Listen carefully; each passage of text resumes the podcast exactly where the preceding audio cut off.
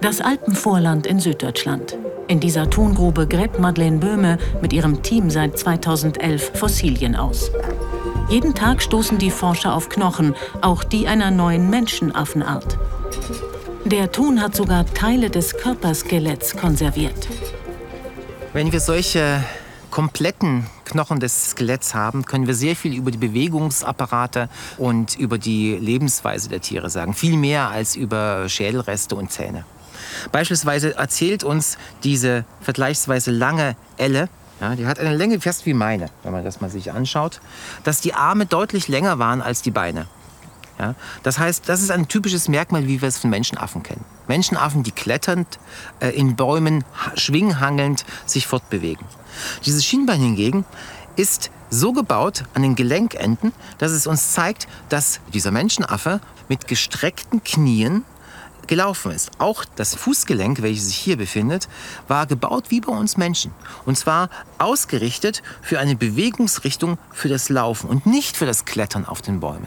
Wir interpretieren daraus also eine Mischform, die auf der einen Seite ein Vorläufer für den zweibeinigen aufrechten Gang von heutigen Menschen äh, sein kann und ein Vorläufer gleichzeitig auch für die baumbewohnende vierfüßige Lebensweise von Menschenaffen.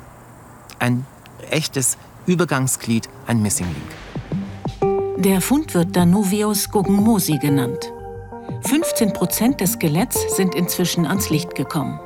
Um die Proportionen des Körpers besser zu verstehen, werden die fehlenden Teile mit Repliken ergänzt. Diese lassen sich originalgetreu im 3D-Drucker herstellen. So kann durch Spiegelung des linken Schienbeinknochens der rechte nachgebildet werden. Der Fund stützt die Idee, dass eine entscheidende entwicklungsgeschichtliche Phase des Menschen in Europa stattfand. Die der letzten gemeinsamen Vorfahren von Mensch und Schimpanse. Nur wenn wir ihre Evolution verstehen, können wir erklären, wie es später zur Trennung zwischen uns und unseren nächsten Verwandten kam.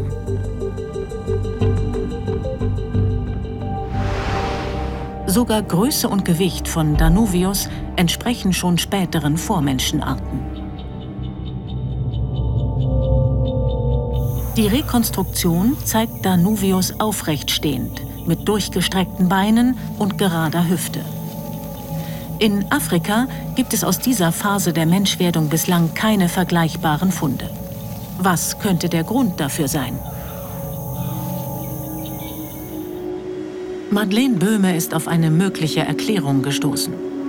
Dieses Sediment aus Griechenland ist gut sieben Millionen Jahre alt und stammt von einer weiteren wichtigen Fossilienfundstelle. Unter dem Elektronenmikroskop offenbaren die Gesteinspartikel bei tausendfacher Vergrößerung Spuren einer massiven Umweltveränderung.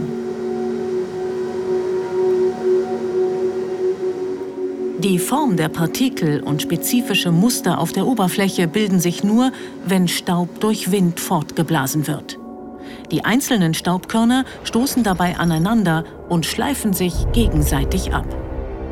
Auch die chemische Zusammensetzung des Gesteins ist eindeutig und belegt. Dieser Staub stammt aus der Sahara.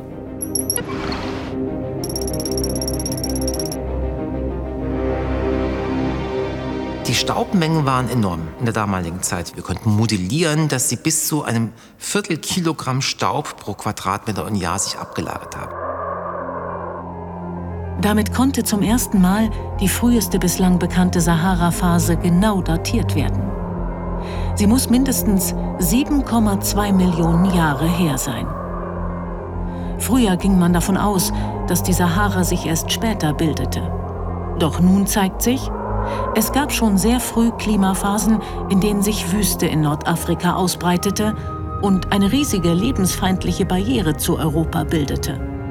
Menschenaffen und auch frühe Vorfahren des Menschen hätten sie nicht durchqueren können. Nach dieser frühen Wüstenphase ergrünte die Sahara vor 6,8 Millionen Jahren wieder.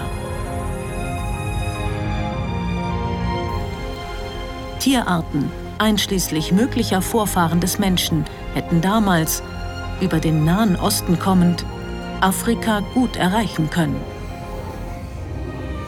Und tatsächlich, tauchen in dieser Zeit auch frühe afrikanische Funde auf. Gut möglich also, dass sie von europäischen Einwanderern abstammen und sich deren Entwicklungsgeschichte schließlich in Afrika fortsetzte. Auch die Vorfahren der Schimpansen und Gorillas könnten auf diesem Weg einst von Europa nach Afrika gelangt sein. Womöglich folgten sie den zurückweichenden Wäldern. Eine europäische Vormenschenart aber passte sich der afrikanischen Umwelt an und begründete den